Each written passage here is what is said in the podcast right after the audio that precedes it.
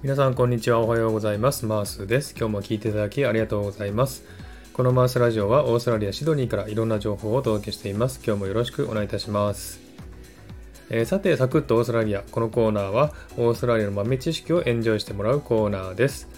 22回目の今回は、OG イングリッシュのスペリングをお送りしたいと思います。オーストラリア英語はイギリス英語に似てますが、アメリカともイギリスとも違う、オーストラリア独特の言い回しや単語も使ったりします。そんなオーストラリアの豆知識をお送りしたいなと思っております。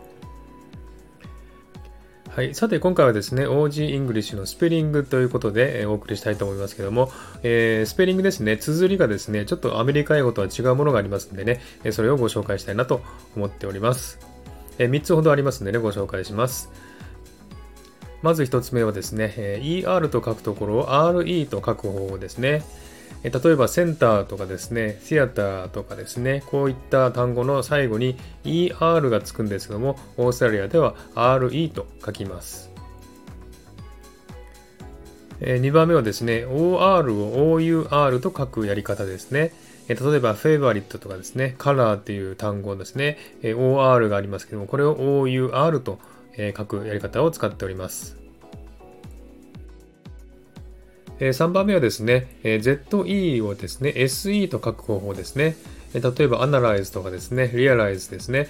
この最後の ZE を SE に変えて書くという方法を使っております。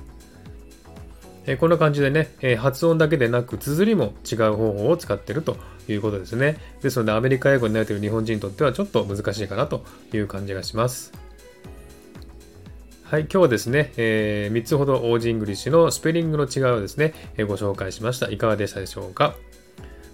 はい。ではですね、今日はこれでおしまいにしたいと思います。えー、今日も聞いていただきありがとうございました。え、ハートボタンポチッと押していただければ嬉しいです。ではまた次回お会いしましょう。Cheers!